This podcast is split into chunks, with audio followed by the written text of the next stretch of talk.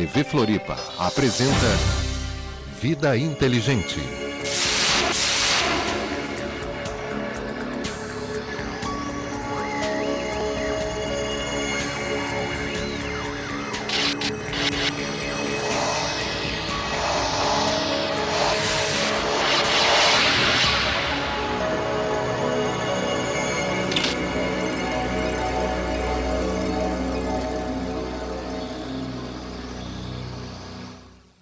Noite, Floripa. Boa noite, Brasil. Boa noite, mundo. Estamos mais uma vez aqui com o nosso programa Vida Inteligente. Nessa abertura hoje, saudando o Paulo Urban, nosso amigo psiquiatra lá de São Paulo, que hoje está ligado aqui no nosso programa, cujo tema é enxaqueca. Mandamos também um grande abraço. A internet é uma coisa fabulosa, né? Quem sabe utilizá-la bem, tira o máximo proveito dela. Ou seja, ela é uma fonte de consulta fabulosa, ah, ela faz com que a gente localize pessoas queridas que não vemos há décadas. E no meu caso particular, eu gostaria de mandar um grande abraço para a família de Lúcia, de Lutia, acho que é isso, Maria Delice, ah, o seu esposo, seus filhos, a irmã gêmea Maria Carmen, também um grande abraço, um grande beijo. A Yara, eu estou muito feliz de ter reencontrado vocês saudáveis, com famílias lindas, 40 anos depois. Isso é muito bom, isso é muito gratificante. Que vocês vivam saudáveis e que a gente possa se reencontrar daqui a mais 20 anos também, uhum. ou até quando for necessário. Uma outra coisa que eu gostaria de compartilhar: essa semana eu fui fazer exames. Estou meio gordinho, já fazia tempo que eu não fazia exame. Fui e verifiquei que fazia um ano, desde os exames clínicos que eu havia feito foram em janeiro de 2008. Isso prova a minha displicência, ou o tempo corre tanto que a gente se esquece, né? E na, na idade que eu, que eu estou já na segunda fase dos 50, vamos dizer, eu devia estar mais atento a isso. Pois bem, antes tarde do que nunca fui, fiz os exames e a, a, a cardiologista me prescreveu entre outros exames, hemograma completo e uma série outra, é, solicitou-me uma chapa dos pulmões. Falei, puxa vida, todo já disse aqui muitas vezes que eu fui fumante durante 40 anos. E eu não sei há quantos anos eu não tirava uma chapa dos pulmões. Eu já tive 5, 6, 7, 8, sei lá quantas pneumonias.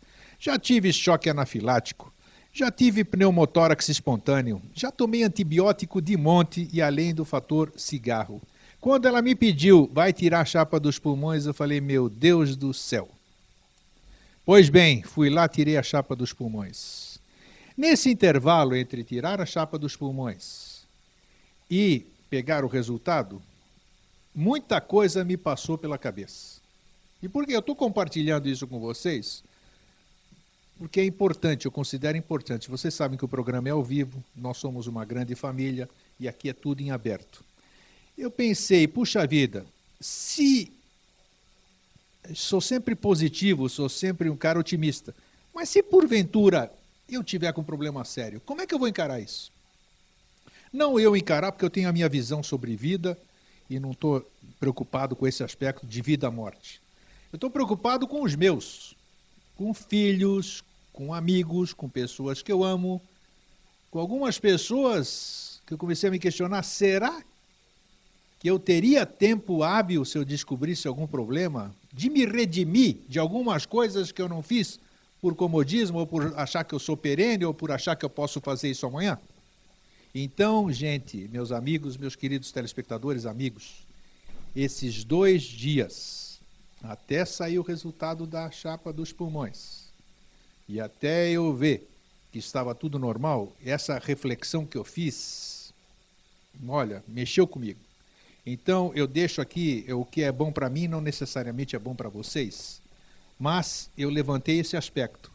Será que todos nós, se fôssemos embora hoje, iríamos de cabeça tranquila? Que nós fizemos tudo o que a gente queria? Dissemos tudo o que a gente quis dizer para os nossos queridos? Então vamos refletir, porque a gente nunca sabe quanto tempo a gente vai estar aqui.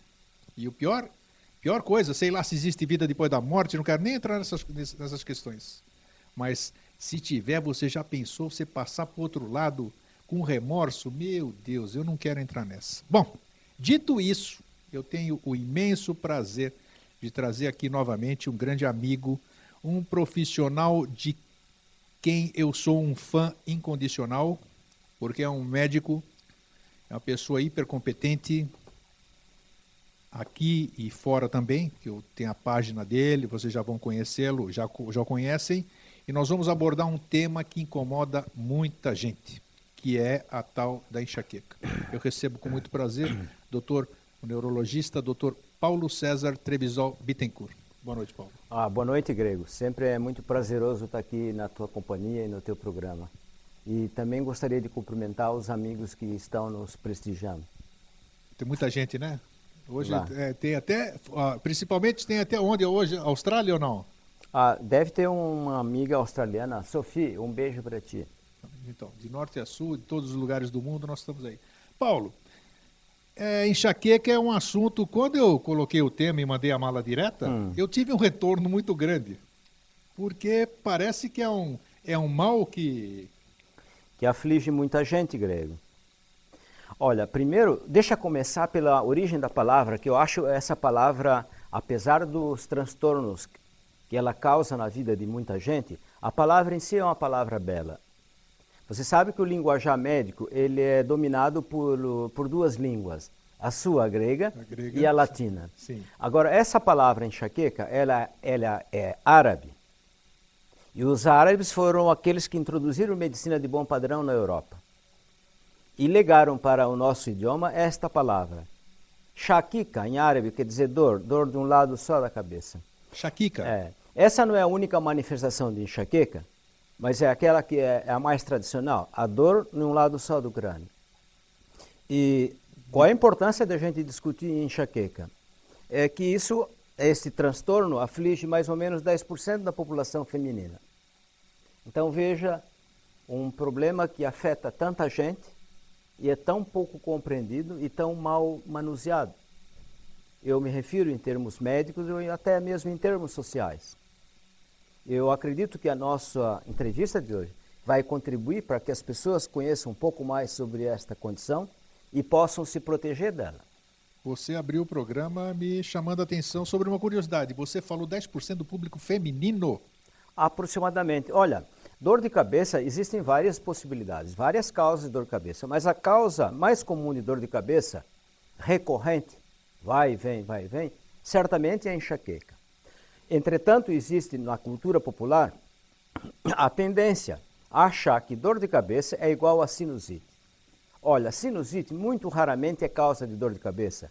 Então, quando ah, vem uma pessoa e diz, ah, eu estou sofrendo de sinusite, a mesma sinusite que a minha mãe tinha, que a minha avó tinha e que meu filho tem, provavelmente ele está descrevendo o fenômeno da enxaqueca, que é um fenômeno familiar. De... Existem várias definições de enxaqueca, mas talvez a mais apropriada seja uma curta e grossa.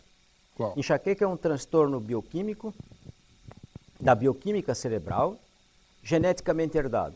Raramente você vai encontrar uma pessoa ah, isolada, ah, somente esse da família foi premiado. Se você busca nos ancestrais, você deve encontrar um sofredor de um problema idêntico. É verdade. Na minha família, por exemplo, minha mãe, eu e minha irmã. Três. Se você for perguntar para os seus filhos de maneira cuidadosa, vai ver que um ou outro consome analgésico de vez em quando. Minha filha, aquela lá, haja, haja analgésico para ela. Então, mas eu repito, o equívoco. A maior parte dessas pessoas que sofrem do problema acham que isso é sinusite ou outra condição. Na verdade, estão diante desse problema, enxaqueca. Tá, e qual é o. Você falou do público feminino, não ataca tanto homem, ataca mais mulheres? E... Não, a, a proporção de homem é infinitamente menor. Menor. Só existe uma variedade de enxaqueca que é mais comum em homem do que em mulheres. Esta variedade tem vários nomes. Eu não vou dar nomes complexos para ela, simplesmente vou chamar ela de cefaleia histamínica. Cefaleia é dor de cabeça. Histamínica porque é liberado muita histamina e o sujeito quando tem um ataque desse tipo de dor de cabeça, Sim. dessa variante de enxaqueca, ele lacrimeja, Isso. ele tem entupimento da narina Isso. e quando um ataque está acabando, logo vem um outro. Por isso, na língua inglesa, chamam isso de cefaleia em cluster. um cacho de dor de cabeça, um cacho. Vem uma onda e quando ele percebe que a onda vai acabar, vou ter um alívio do tormento, outra onda começa. E esta é uma das formas que mais induz a alteração comportamental. Não tenha dúvida. Tem pessoas que já me falaram, eu já passei, eu já sofri disso, já me curei, já vou comentar daqui a pouco como eu me curei, vamos falar de algumas coisas. E mas realmente é para mudar o para mudar o humor de qualquer pessoa, porque você não, tem fotofobia, é uma dor temporal, né, que não passa, fica na têmpora geralmente aqui. Aliás, enxaqueca é muito mais do que dor de cabeça recorrente. É muito mais, né? Muito mais. Na verdade, nós aprendemos a, a, ensinar enxaqueca como, como dor de cabeça, que vai e vem, né? mas ela pode simbolizar tontura, ela pode provocar ataque de diarreia, ela pode, ela pode provocar sintomas psíquicos variados. Então, eu acho que enxaqueca deve ser compreendida como uma síndrome, com vários sintomas, dentre os quais a dor de cabeça é o principal, mas não é o único. Puxa. Compreendez-vous? É, compreendez-vous. É.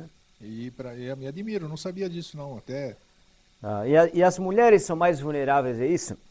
Eu não se tem uma explicação biológica para o fato, mas se tem uma explicação epidemiológica. Elas, elas realmente são mais, são mais eh, comumente afetadas do que os homens. Homens somente nesta forma que lhe falei há pouco. No todo as outras variantes de enxaqueca, as mulheres são disparadas. Campeãs. As campeãs. E, e elas às vezes se automartirizam por desconhecerem o fenômeno. Eu vou lhe explicar algumas causas que desencadeiam ataques de enxaqueca e muitas das suas espectadoras vão se revelar escutando isso. Com toda certeza. Exemplo, olha, uma mulher com enxaqueca ela não devia usar perfume e nem andar com gente excessivamente perfumada. É horroroso. Ah, uma mulher com enxaqueca ela devia se abster de consumir aginomoto, cujo nome químico é glutamato monossódico. Esta substância é responsável pela síndrome do restaurante chinês, ou japonês, sei lá. Porque no Oriente não usam o sal nosso, cloreto de sódio, usam esse sal, glutamato monossódico. É o... Aí a pessoa vai, o namorado ou o marido leva sua esposa, a princesa, para um restaurante chinês e japonês, a comida é fabulosa, mas está cheia desse sal. E aí na madrugada ela vai ter a síndrome clássica do, da comida oriental. Vai ter dor de cabeça e vai cometer uma espécie de adultério, entre aspas, porque vai ficar chamando Hugo a madrugada toda. Hugo, Hugo, Hugo. que mais? Ah, que mais? Ó, cafeína. Cafeína é uma droga curiosa, porque cafeína é, desde há décadas, reconhecida como um estimulante cerebral, dos mais eficazes, e um ótimo analgésico. Entretanto, em sofredoras de enxaqueca, ela provoca um efeito paradoxal. Então, ela tem um efeito analgésico agora imediato, Sim. e horas, ah, e poucas horas depois, ela é capaz de provocar um genuíno ataque de enxaqueca. Então, pessoas que sofrem deste problema deviam ser aconselhadas a se absterem do consumo de qualquer substância contendo cafeína. Mas todos os remédios para enxaqueca, a composição é cafeína? Isso é uma burrice da indústria farmacêutica. Ué. Aliás, não é verdade? Eu, eu, claro, isso é uma burrice colossal. Agora, você deve lembrar, e, e as pessoas em casa devem lembrar, que não somente comprimidos analgésicos contêm cafeína, Coca-Cola é cheia de cafeína. Coca-Cola, sim. Chá. Sim. Chá preto é cheio de cafeína. Também. O famoso Red Bull, Puxa que impede o sujeito de cair duro de tanta, tanto álcool, é graças à cocaína. A, a cocaína, a cafeína, cafeína que no sim. caso tem um efeito similar à cocaína. Então, cafeína seria uma substância que as pessoas sofredoras deveriam se abster de consumir. Um quarto item que a gente pergunta, assim, ó, você, quando come queijo, paga como tributo dor de cabeça? Então devia se abster de comer queijo por um bom período. Mas isso eu coloco no condicional, que nem todas as pessoas com enxaqueca vão ter dor de cabeça depois que consomem queijo. Mas aquelas que têm dor de cabeça depois de consumir uma pizza generosa em queijo, deviam saber que o queijo é que está desencadeando o ataque nelas. A, a, outra pergunta que a gente faz: chocolate, quando você come, tem algum transtorno nas horas subsequentes? Se não tem nenhum transtorno, que coma quanto chocolate quiser. Mas se tiver, seria mais inteligente ela se proibir de comer chocolate. Podemos aludir, então, à enxaqueca, o, o fígado como um fator? Não, Provocador o fígado, da o enxaqueca fígado, ou não? o fígado, engraçado, é um órgão que ele é responsabilizado por tantas coisas e o fígado, na verdade, tem, tem duas doenças, ou é hepatite ou cirrose. Sim. Então ele não é tão, tão maligno ou tão responsável como se acredita. Ocorre que o fenômeno do vômito, da Sim. náusea, Sim. é extremamente comum em pessoas com enxaqueca. Com certeza. Razão pela qual no- na antiguidade associaram isso à disfunção do fígado, da vesícula biliar. Perfeito. E ficou esse mito. Então é um mito. Um mito. Nada a ver com fígado. Ah, não- nada a ver.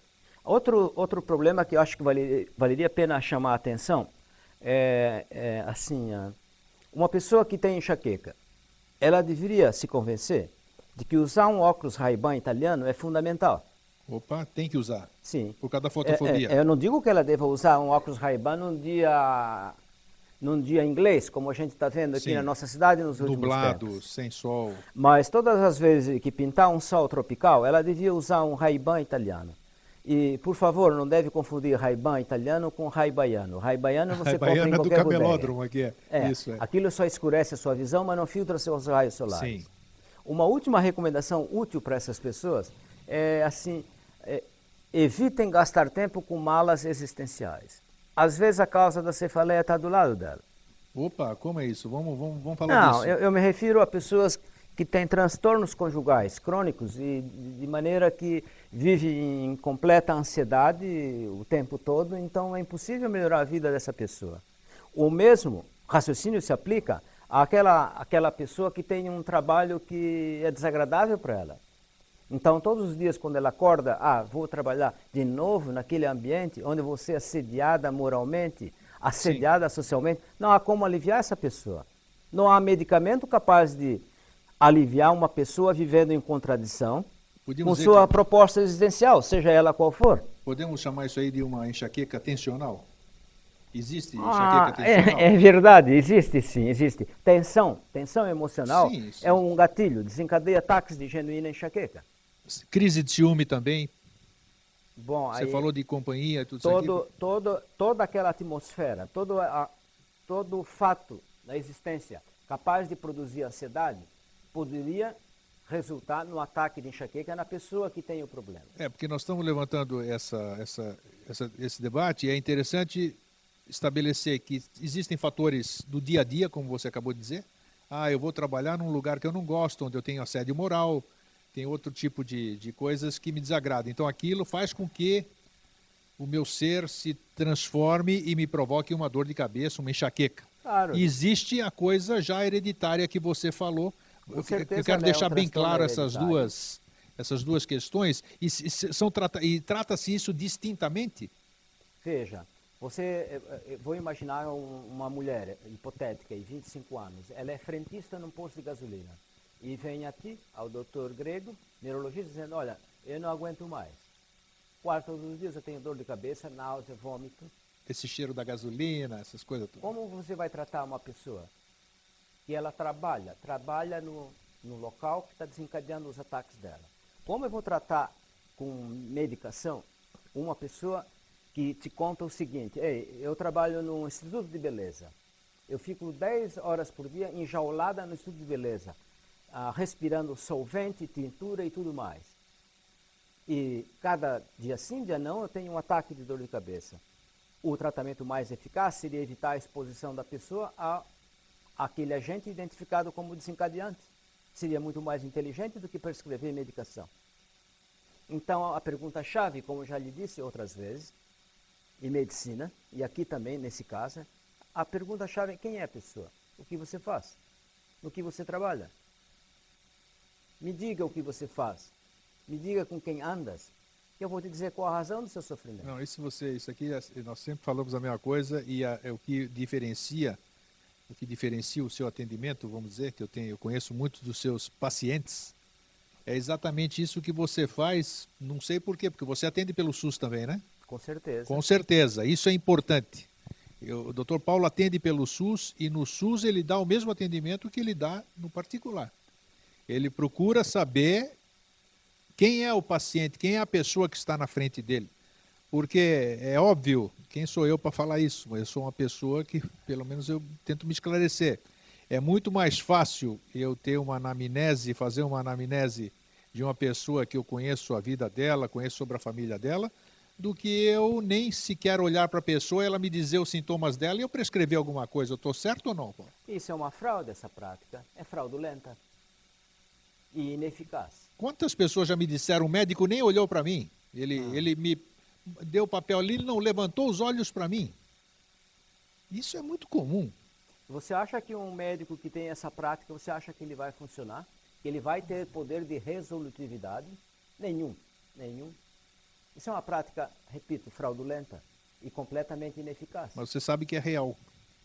Infelizmente. Infelizmente. É, infelizmente. Tá. E, e, a coisa tende a crescer, tende a piorar. E aqui nós não estamos falando mal do, de sistema único de saúde, não, porque há profissionais e há profissionais. Eu conheço profissionais excelentes do sistema único de saúde é questão de procedimento apenas, né, Paulo? Eu acho que é questão de treinamento, sabe?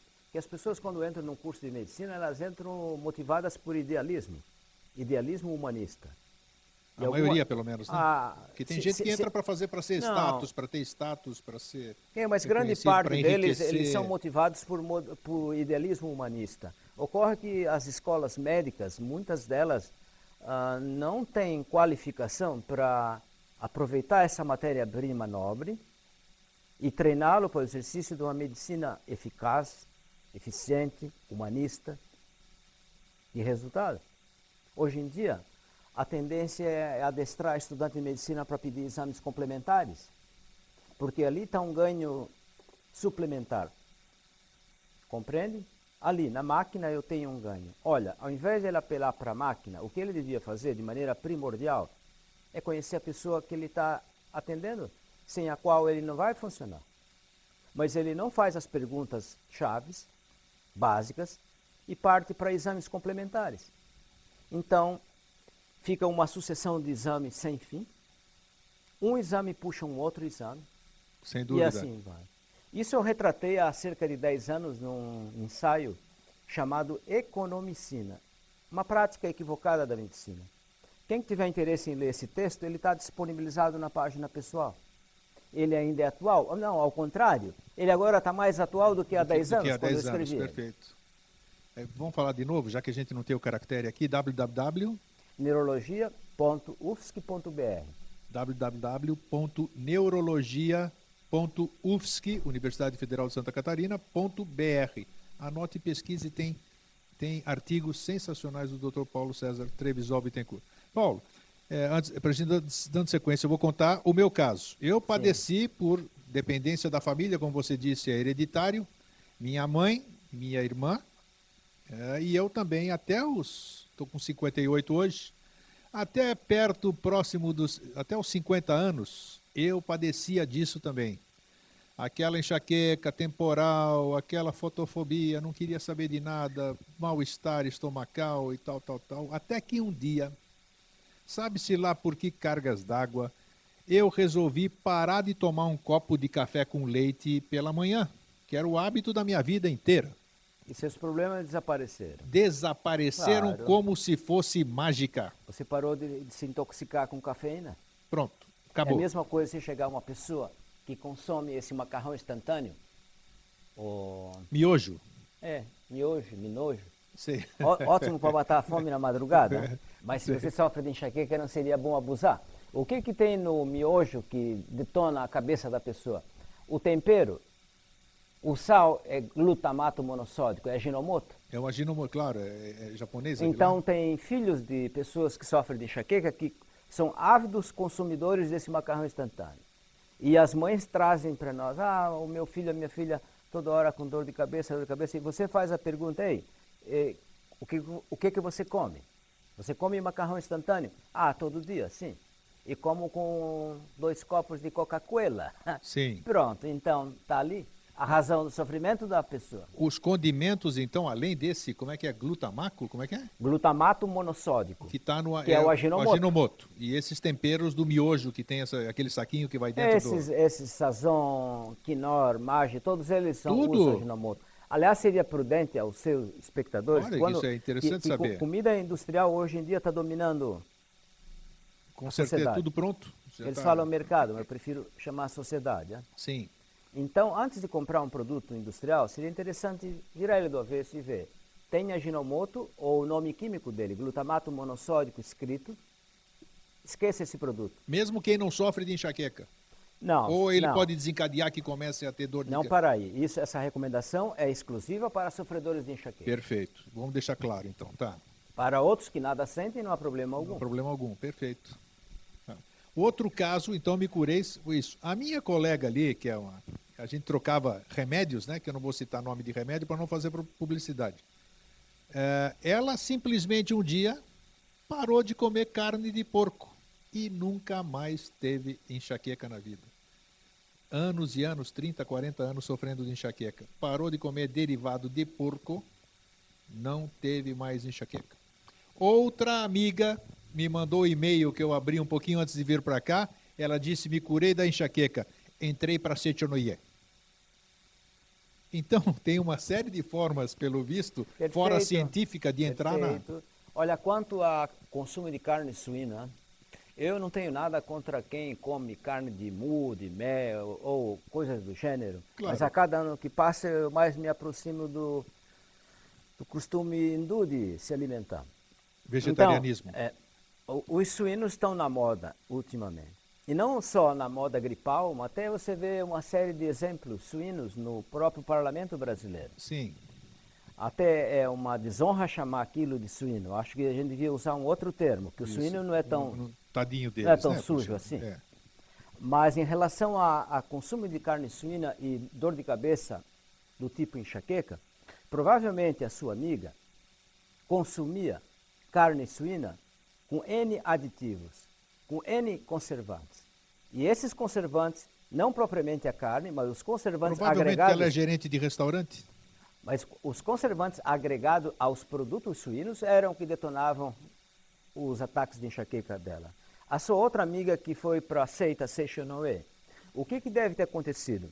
A partir do momento que ela começou a partilhar da companhia de pessoas equilibradas, Então, Isso. é- psicamente, é o outro aspecto que você pessoas abordou. calmas, a ansiedade natural, a ansiedade que ela tinha, foi gradualmente cedendo. E cedendo à ansiedade, provavelmente no caso dela era o estímulo para o ataque de enxaqueca, ela desapareceu. Porque, Interessante, né? porque foi removido o gatilho que disparava ela. Eu não estou falando, por favor, que você não pode ter um ataque de enxaqueca no litoral baiano Claro. sem nenhum tipo de problema, porque ela é uma condição imprevisível. Mas certamente ela vai ser muito mais frequente se a sua vida for conturbada por problemas como ansiedade, por pressão no trabalho, por pressão na vida conjugal. Essas vão sofrer mais. O tabaco, hein? O cheiro, o cheiro desencadeia. O cheiro. Quando eu falo perfume, na verdade eu não estou me referindo somente a, a Sim, qualquer tipo de cheiro. Se eu coloco uma, uma, uma sofredora de enxaqueca numa casa recém-pintada, ah, com certeza ela vai ter ataque de enxaqueca. Então, é cheiros fortes em geral. No passado a gente não compreendia isso direito e rotulávamos, acabamos rotulando muitas mulheres de histéricas, uma palavra que eu acho horrorosa, que devia ser res- reservada a insultos conjugais. Sim. né? Mas então, porque nós não entendíamos uma síndrome chamada da a sensibilidade química múltipla. As mulheres têm isso com uma frequência muito grande. Então elas são sensíveis a diversos odores. Isso deu a elas a fama de serem antissociais, porque iam com seus companheiros numa determinada festa e começavam a perceber um cheiro estranho de perfume ou de tabaco e pediam ao parceiro, ei, vamos embora daqui, Vambora. vamos cair fora Ex- daqui. Exatamente. E o parceiro dizia, pá, mas agora que está ficando bom, vamos embora daqui. Então elas adquiriram fama de ah, antissociais, Isso. porque isso muda o humor. E, de, e esse termo horroroso aí acabou sendo aplicado a muitas delas. Quando, na verdade, elas têm essa sensibilidade química múltipla. É aquela pessoa que não consegue ficar muito tempo no salão de beleza, é a pessoa que não consegue tolerar ficar cinco minutos num posto de gasolina, Sim. que seu cérebro vai acusar. Enfim, é aquela pessoa que não tolera não só odores, pessoas malas, Tem pessoas malas, você sabe disso. Uh, uh, então, tem. tem, tem pessoas que têm o dom de desencadear um ataque de enxaqueca na mulher. Verdade. Um minuto, dois minutos de conversa e pronto. Acabou. Está feita a desgraça. Pronto, é verdade. Acabou o dia da, da distinta. Então, ela que identifique quem são essas malas capazes de encadear o fenômeno e mantenha uma distância saudável delas. É, podemos associar, tem alguma. O ciclo menstrual da mulher agrava a enxaqueca também? Tem correlação ou não? E muitas delas, sim. Existe uma forma de enxaqueca que a gente chama, usa um palavrão, catamenial. Ela incide somente naquele momento, ou nos dias que precedem o início da menstruação. Isso você atribu- atribuiria a quê? Há uma série de mudanças hormonais que se estabelecem naquele momento. Então esse já é. O mecanismo de enxaqueca, pasme o senhor e, e os seus espectadores, ainda não está devidamente esclarecido. Não está? Não. Opa! Est- estaria se nós não fôssemos tão estúpidos e ignorássemos durante 40 anos um fenômeno descrito por um brasileiro muito inteligente chamado Aristides Pacheco Leão, falecido há cerca de 10 anos. Ele era um biofísico que quando estudou em Harvard, em 45, ele apresentou um trabalho que ele chamou em inglês de Spreading Depression. Spread depression. Spreading Depression. Ou, vamos falar no nosso dialeto que fica até mais charmoso, fenômeno da depressão alastrante. O que, que ele está se referindo? Poucos estudos com animais são úteis para a ciência. Poucos. Esse foi um dos poucos estudos que se justificou o sacrifício de animais pela retumbância do achado. Ele estimulava o cérebro de um animal, coelho, Sim. e via que quando ele estimulava com uma agulha, ele via que no traçado eletroencefalográfico deste animal havia um achatamento progressivo das ondas cerebrais. Sim. E? Isso é uma explicação parcial para o que acontece na cabeça de uma mulher ou de um homem com enxaqueca. Como demoramos 40 anos, 40, para reconhecer o valor desse trabalho, até hoje ainda não temos uma explicação adequada para o fenômeno, mas se sabe que não é como antigamente. Antigamente eu aprendi assim, a enxaqueca é uma, um transtorno que tem duas fases. Uma fase é a vasoconstricção, e a pessoa enxerga coisas estranhas na frente, ou tem formigamento num braço, numa perna, ou, ou um campo visual fica escuro, Isso, e logo sim. depois ela sabe que vem a dor de cabeça. Aí seria a fase da vasodilatação. Na verdade, esta primeira fase, que era atribuída à vasoconstricção da artéria, é um fenômeno neuronal, relacionado àquilo que o Dr. Leão descreveu. Há uma depressão progressiva da atividade elétrica cerebral.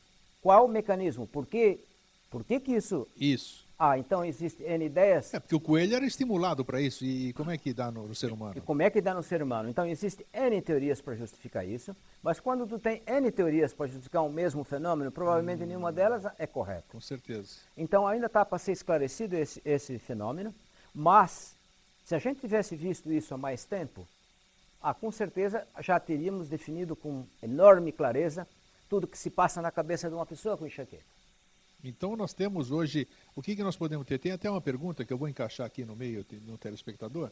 Na hora da crise, existe algum produto contra? A pergunta talvez seja Algum produto que alivie? ou só o Sumax. O que, que é Sumax? Sumax é suma- Semitriptana? É, sumatriptan. Sumatriptana. Sumatriptano na nossa... Ah, é o Hugo, Hugo. Esse, nosso, esse meu amigo Hugo, Na ele tem um língua. histórico clínico aqui que é enlouquecedor, o coitado. Olha, na hora da crise, é, uma caverna, uma caverna seria ideal. Escura, sem barulho. Um pano com água fria amarrado na cabeça e usar qualquer analgésico que seja do agrado dele e funcione. Isso varia de pessoa para pessoa. Sumatriptano, ah, o sumatriptano são as drogas eh, modernas para o ataque de enxaqueca. Mas dipirona, uma droga antiga, também funciona bem no ataque de enxaqueca, desde que ele faça esse tipo de ritual. Retire-se do ambiente com luz, vá para um quarto escuro, aperte a sua cabeça com um, um pano, uma toalha envolvida em água fria. Aliás, você sabe como os egípcios tratavam antigamente o Opa, ataque de enxaqueca? Não, como é que tratavam? Ele falava assim, ei, fulano, tua mãe está com dor de cabeça, vai lá no Nilo e me traz um filhote de crocodilo. Aí o menino, rapidinho, trazia o filhote de crocodilo para o médico egípcio. O que ele fazia? Ah, qual é a parte que está lhe dando mais, senhora? Ah, essa parte direita. Enchia a boca do filhotinho de crocodilo de algum material, grama, e pegava a barriga do, do filhote de crocodilo, que é fria, e amarrava em volta da parte dolorida do crânio. Olha só. Mais tarde, descobriu-se o quê? Se você vai no interior do seu país original, ou na Itália, ou aqui mesmo no Brasil, você vai ver que, que as nonas de antigamente, quando tinham um ataque de enxaqueca, o que elas faziam? Cortavam batata, enfiavam é na parte dolorida é e amarravam a cabeça.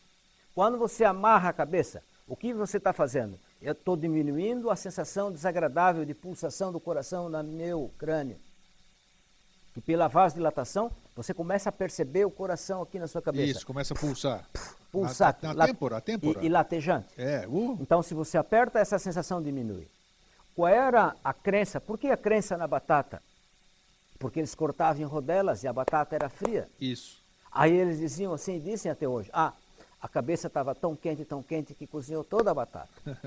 Mais tarde se descobriu o gelo. Então, com a descoberta do gelo, paramos de sacrificar filhotes de crocodilos, paramos de cortar batatas e desperdiçá-las. Sim. E passamos a usar gelo. Então, a pessoa num ataque de enxaqueca, se ela não tiver nada em casa, e se tiver água fria e uma toalha, ou uma fralda de criança, pegue lá, molhe isso, envolva na cabeça, aperte e vá para aquilo que eu lhe descrevi, uma caverna, e fique quieto lá. Bote uma placa ali, por favor, não perturbe. Tudo bem, isso aí sim, isso aí nas crises. Agora, como prevenir? Prevenir. Como prevenir e como até curar? Que que Identifique qual o fator que está desencadeando as crises naquela pessoa. Eu vou lhe contar um que é uma, caso. É uma bela anamnese, né? Claro, é história. Quem é a pessoa? Talvez o caso mais fascinante de enxaqueca que eu tive a oportunidade Opa, de atender vamos lá. Isso. foi de um senhor que me visitava de vez em quando. Mas uma vez ele fez uma observação que eu achei altamente pertinente. Ele me falou, finalmente, olha, minha dor de cabeça, essa tragédia, ela aparece somente em dois meses do ano. Olha só. Outubro, novembro, doutor Paulo. Aí a vida fica insuportável para mim. Aí perguntei a ele, o que, que existe na sua casa, no seu jardim? Ah, do lado do meu quarto tem um pé de jasmim. Quando floresce o jasmim aqui na nossa cidade? Outubro, novembro. Estava morta a charada. O que, que é isso? Então até pedi ele, ó, não, não precisa sacrificar o jasmim, doe ele a uma pessoa que não sofra de enxaqueca, mas tire ele lá perto do seu o quarto. perfume do jardim, perfume do, do, jasmim do jasmim era o desencadeador da enxaqueca do homem. Sim, era desencadeador de todo o tormento. Assim como era o perfume do jardim, pode ser o perfume da gasolina ali. Eu moro do lado de um posto de gasolina e todo dia estou com dor de cabeça. Quantos de nós aqui não, não, entramos num ônibus ou cruzamos com alguém na rua e só de sentir o perfume da outra o pessoa já dá aquela já dor fica de cabeça transtornado. imediato? Não, às vezes não é a dor de cabeça, às vezes é o transtorno psíquico, a irritabilidade. Também. É, é estranho isso. A dificuldade de se expressar. Frequentemente, pessoas com enxaqueca têm dificuldade de se expressar no momento da crise. Porque, porque é um fenômeno. É que, não, porque além da dor, o fenômeno é neuronal. Enxaqueca, como eu costumo dizer, é prima irmã da epilepsia. Então, ela causa transtorno no funcionamento da, da córtex cerebral. O sujeito fica meio fora do seu natural. Então, existem formas psiquiátricas de enxaqueca, Opa. em que a pessoa fica confusa, irritada, braba, explosiva. Por, em função do, da dor e do mal-estar, é em isso? Em função da dor do mal, e do mal-estar e da alteração da atividade elétrica cortical. Tá, mas agora vamos entrar nisso. Por que, o que que desencadeia a alteração da atividade elétrica? Nesse caso, o que, que pode acontecer? Bom, como eu lhe disse há pouco, nós não sabemos ainda tudo, a cascata, tudo isso que está envolvido com o ataque tá, de mas isso acontece. Mas, se você pergunta para ele ali, ei, você, onde é que você trabalha? Ah, eu trabalho no estudo de beleza. Eu lido com tintura. Esse é o agente que está desencadeando o fenômeno. A outra menina italiana pode lhe falar o seguinte: Ah, eu não consigo viver sem queijo, doutor. Eu começo o meu dia com um pedação de queijo. E você sabe como essa raça adora queijo, hein? E o queijo tem um componente chamado tiramina. Tiramina? E esse se sabe que é capaz de desencadear ataque de dor de cabeça na pessoa sensível. Opa. Agora fica difícil para um médico convencer uma moça de origem italiana a se livrar de queijo por alguns meses. Ele precisa ter um bom, um bom poder de convencimento. Enfim, ele precisa ser um bom curandeiro para convencê-la de que, olha, sua desgraça, seu tormento está sendo provocada pelo seu hábito alimentar. Como você descobriu de maneira intuitiva parando de tomar café? Ali cabe ao médico dizer, identificar claramente, é o queijo que você está comendo está desencadeando o seu sofrimento. Pare de consumir ele. Com relação a álcool, é curioso porque o cérebro de uma pessoa com enxaqueca, ele reage de maneira distinta ao álcool, embora seja uma substância só. Mas tem pessoas com enxaqueca que toleram a cerveja e são completamente intolerantes a vinho. Puxa. E vice-versa. Sim. Então veja que o fenômeno não dá para generalizar. Sempre tem que ser visto numa base individual. Como eu disse, quem é você? Onde você trabalha? Com quem você vive? Independente, isso é importante você estar falando e vamos esclarecer. Você falou que é hereditário. Não, há- Se- não há dúvida em relação a isso. Sim. E em sendo hereditário, mesmo assim, eu posso fazer com que ou ela desapareça ou ela Claro. diminua, é isso? Claro. Se você olha aqui, Quando a gente fala em hereditariedade, a gente acha que é alguma coisa irreversível. Eu trouxe da, da minha família e vou carregar isso po- pelo, pelos éons. o que, o que é uma lástima e o que é pior, e o pior que eu vejo nesse aspecto que você acaba de salientar, que isso é estimulado à população. Ah, você tem um problema que vai permanecer o resto da vida. E ainda diz que seus filhos têm grande possibilidade de ter a mesma coisa, então já, já te Mas a- programa mentalmente para coisa ruim. Mas a frase mais inteligente que eu encontrei a respeito disso ali foi de um caboclo ah, da região da Serra e de Lages. Ele falou assim para mim, ô doutor, essa doença é judiadeira, ela não é matadeira. É judiadeira mesmo. Puxa É. vida. Mas uma frase assim marcante para mim, porque com duas, três palavras ele definiu a situação. Mas como eu vou impedir que ela seja judiadeira? Procurando identificar nessa pessoa quais são os fatores que, de- que detonam a crise de enxaqueca nela. Evidente que algumas vezes você não consegue identificar claramente, e aí resta o uso de medicação preventiva Sim. ou não somente medicação. Até acho uma lástima porque ela é pouco usada. A acupuntura também funciona Opa, como preventiva em muitas pessoas com enxaqueca. Meus colegas ortodoxos provavelmente vão ficar muito puto da cara com isso que estou afirmando. Mas ela é um método eficaz? Existe comprovação científica, sim, de que ela funciona como preventiva de ataques de enxaqueca. E por que não usá-la? Particularmente quando nossos fármacos não funcionaram. Ou funcionaram, mas provocaram efeitos colaterais intoleráveis. Aí eu tenho que perguntar: você aceitaria algumas agulhas? Ah, sim, ok. Então, vá se agulhar, vai fazer acupuntura? Como que você, considerando que você diz que a cafeína é ruim para esse caso aqui, existem outros tipos de medicamentos eficazes sem a... Para a crise? O seu colega ali já mencionou um, sumatriptano, na crise. Sim. Como o fenômeno da, Mas da isso, enxaqueca, isso sem prescrição médica, sem nada? Sumatriptana aqui? sabe que eu não sei se isso tem controle ou não? Acho Tá. que não, nem deve ter controle, não. Existe uma forma interessante desta medicação que é nasal. Como a maior parte das pessoas vitimadas por ataques de enxaqueca na fase aguda, elas estão nauseadas ou já estão vomitando, então seria interessante você usar um medicamento que, que não fosse por via oral, ou por via parenteral, Sim. veia, ou essa formulação nasal. Isso é nasal? É. Esse... Mas repito mais uma vez, grego, não há assim, ó, Claro. o funcionamento de Cada todo caso é um analgésico. caso, precisa de uma anamnese, Não, precisa de um estudo. Poderíamos usar o sumatriptano, mas poderia usar a clássica, a velha aspirina. Se ela não tiver estômago... Acetil salicílico? Sim, se ela não tiver o estômago sensível, a esse também funciona. Dipirona também funciona, é uma droga clássica. Mas todas essas drogas funcionariam melhor se fossem acompanhadas no ritual básico. O ritual básico se, re- se recolha num, num quarto escuro. Eu me referi Isole-se, né? a uma caverna, né? Vá lá, vá para uma caverna, fique quieta lá.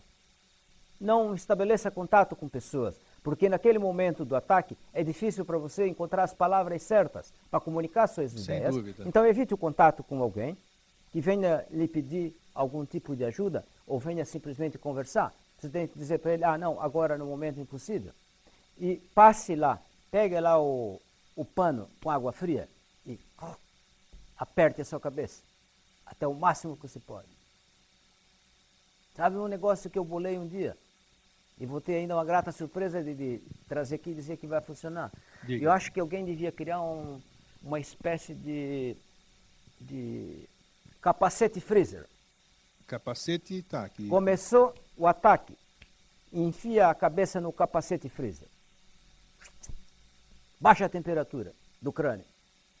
Eu tenho, por intuição. Vasocontrição? Claro que isso vai funcionar de uma maneira fantástica. Olha, interessante. Interessante.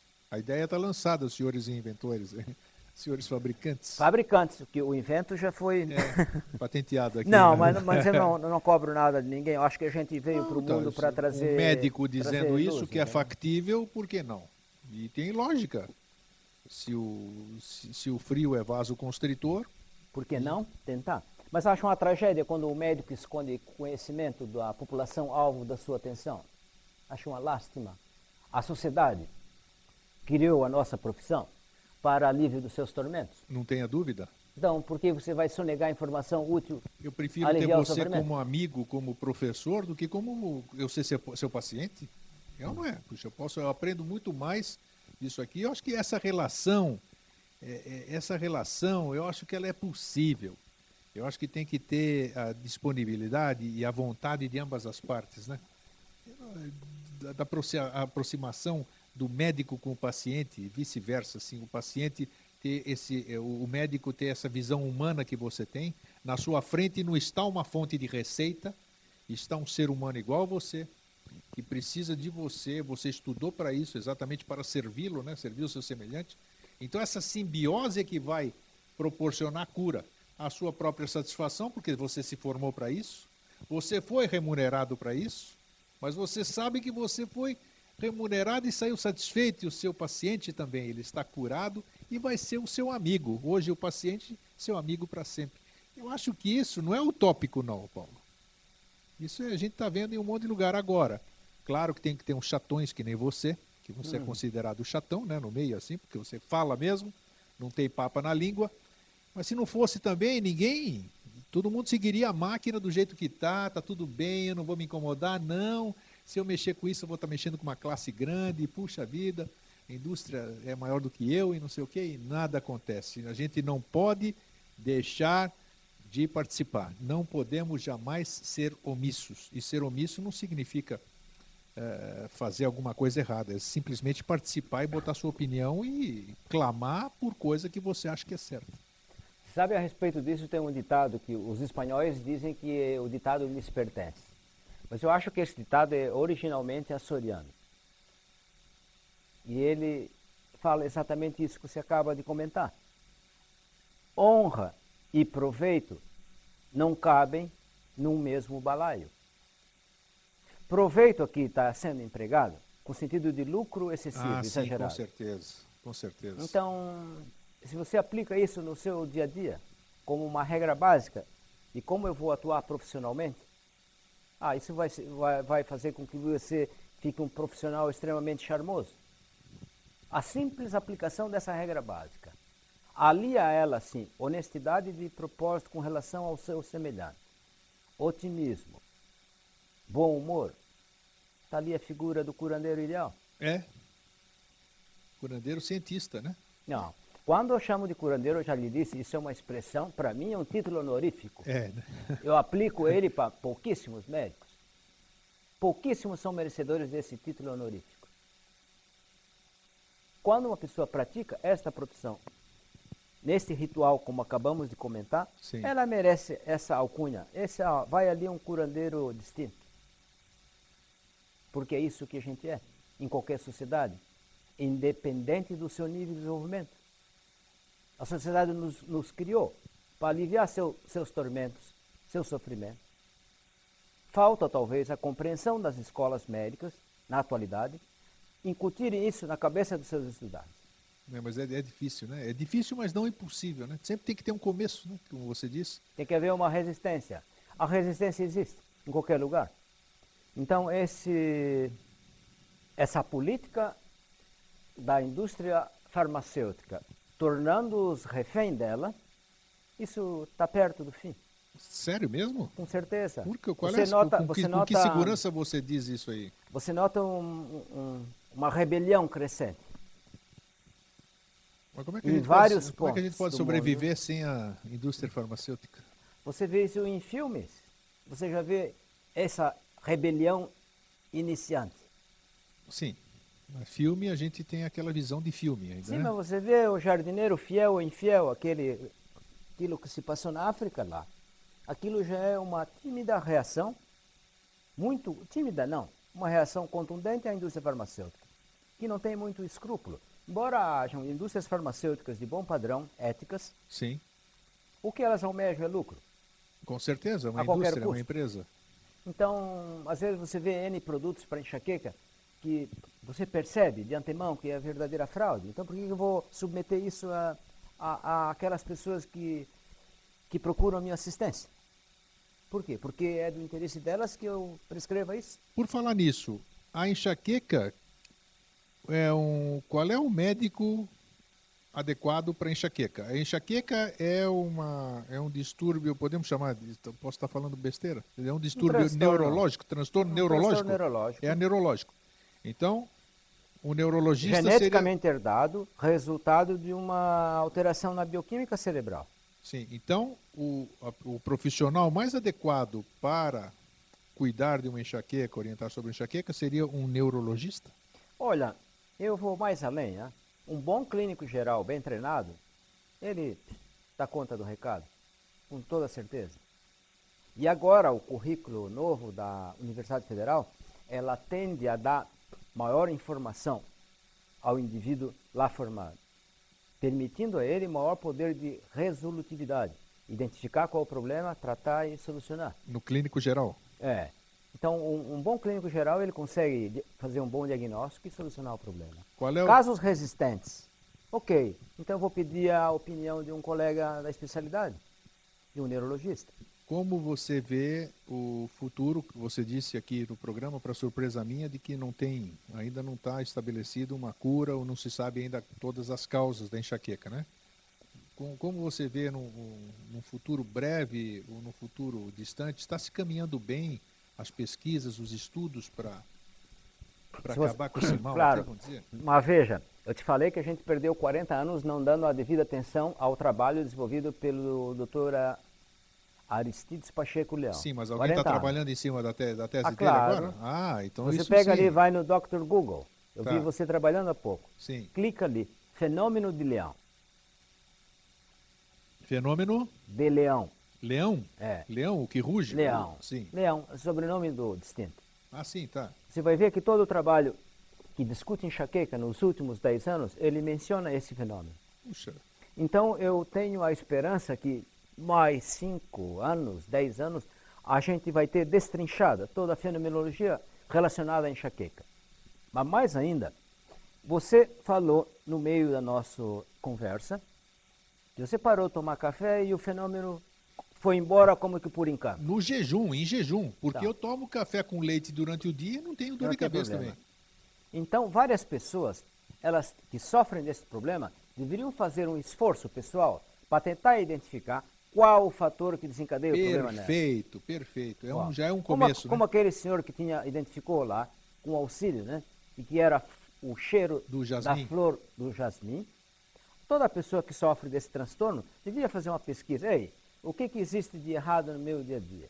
Às vezes, para nós médicos é tão fácil identificar, mas não cabe ao médico recomendar divórcio. É verdade. Não cabe. Sim. Aí você vê que o problema é a mala com quem convive. Como, como eu vou solucionar problema conjugal crônico? Como? Aí eh, vive em contínua ansiedade, ou o contrário também é verdadeiro. Você trabalha num ambiente desagradável. Você detesta o seu trabalho. Você não gosta do que você faz. Tem um chefe chato. aquilo funciona como uma espécie de estupro diário. Como eu vou resolver a dor de cabeça dessa pessoa? Eu tenho que sugerir a ela, ei, que tal você chutar o balde e procurar um emprego que lhe seja agradável? Que você goste do que faça, que lhe dê prazer, gratificação. Vai resolver a sua enxaqueca. Sem dúvida, a gente tem, tem exemplos disso, né? As Está com pessoas, problema conjugal? ah, transformam. num psicólogo, tente solucionar Sim, isso. uma terapia, Ou solucione terapia De um dois, jeito ou de com outro. certeza. Eu acho que as pessoas, antes de mais nada, elas têm que querer, porque se você não tomar iniciativa, ninguém vai poder te ajudar, né, Paulo? Sim. E, e de mais a mais, como eu te falei da acupuntura, viu? A gente, médico da medicina ortodoxa, a gente não tem um monopólio de como ajudar alguém em dificuldade. Então eu admito que outras práticas têm uma eficácia similar a nós. Se você vai na Índia, você vê os hindus praticando yoga Sim, e dizem que dá bom resultado nisso. Mas como dá? Porque yoga deve baixar o nível de ansiedade. Baixando Sem o nível de ansiedade, soluciona a enxaqueca. e acontece o milagre. É análogo ao, ao efeito que aceita Shenoye, como? Sechonoye. Seichonoye fez na, na sua amiga. Esse, Então não é, não é raro no dia a dia você encontrar, ah, encontrei a minha paz de espírito. Onde? Ah, fui numa igreja, aí, ou num culto, e sei lá Pronto, onde, pronto, e estou bem. Por quê? O que, que achou lá? Achou paz de Achou espírito, paz. achou pessoas que pensam igual, achou um ambiente harmônico, aquilo que você não consegue fora. Acalmar os seus demônios. Perfeito. Pronto. Tá aí, já curou. E não me interprete demônio na, Não, na sem palavra. dúvida, Sabe- aqui Sabe o que eu quero vai- dizer? Acabaram, se acabou se aquilo que me angustiava. Acabou o tormento da ansiedade recorrente. Eu estou em paz comigo. A enxaqueca vai lhe poupar. Aí você vai ter esse fenômeno muito raramente. Muito raramente.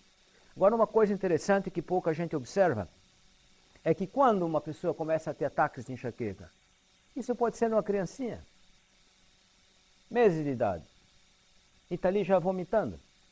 Como não tem ainda domínio da linguagem para dizer, ei, minha mãe, pai, está me doendo aqui, o que vai se expressar? Com vômito, Sim. e mudança de comportamento, de face, expressando sofrimento na Sim, face. sim, sim.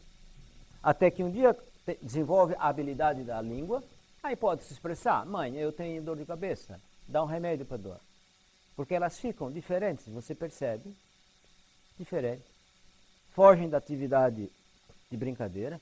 Muitas, se, for, se lhes fosse permitida, sairiam da classe de aula, que está aborrecida por estar Oh, com chata. certeza, com o sujeito está ali com dor de cabeça, um professor malão, Aprender coisas que a Entendeu? gente não quer.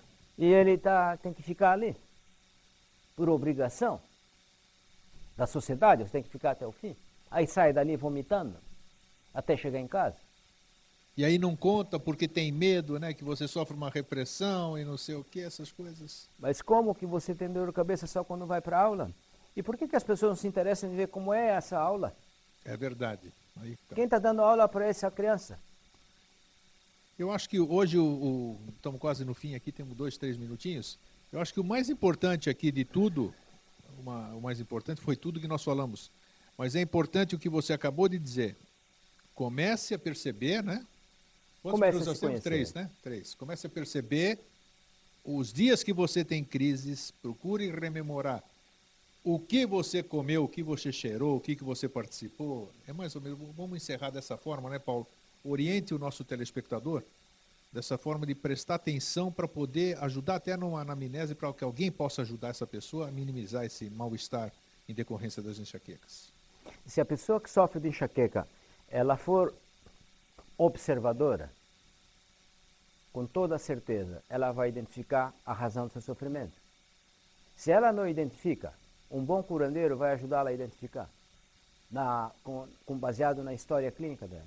O que, que você faz no dia a dia, onde você trabalha, qual a sua alimentação, que, se, que você consome, como é que é o seu hábito de vida vai ajudar a identificá-la. Uma vez identificado o fator desencadeante do transtorno, a simples remoção vai fazer com que o fenômeno seja, no mínimo, atenuado.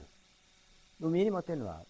Agora, para finalizar, vale aquela frase do, do iluminado. Né? O iluminado dizia assim: ah, nada é eterno nessa vida, nem felicidade, tampouco desgraceira. Então, essa ideia de, concebida pela sociedade de enxaqueca como uma condição crônica, intratável, que vai até o fim da vida, essa devia ser desmantelada e quanto antes melhor. Com certeza. Tá vendo? Então, comece a observar.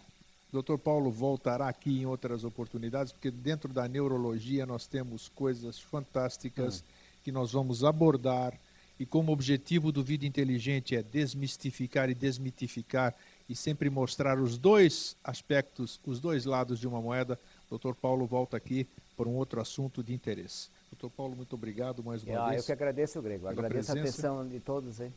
Um grande abraço e até sempre. TV Floripa apresentou Vida Inteligente.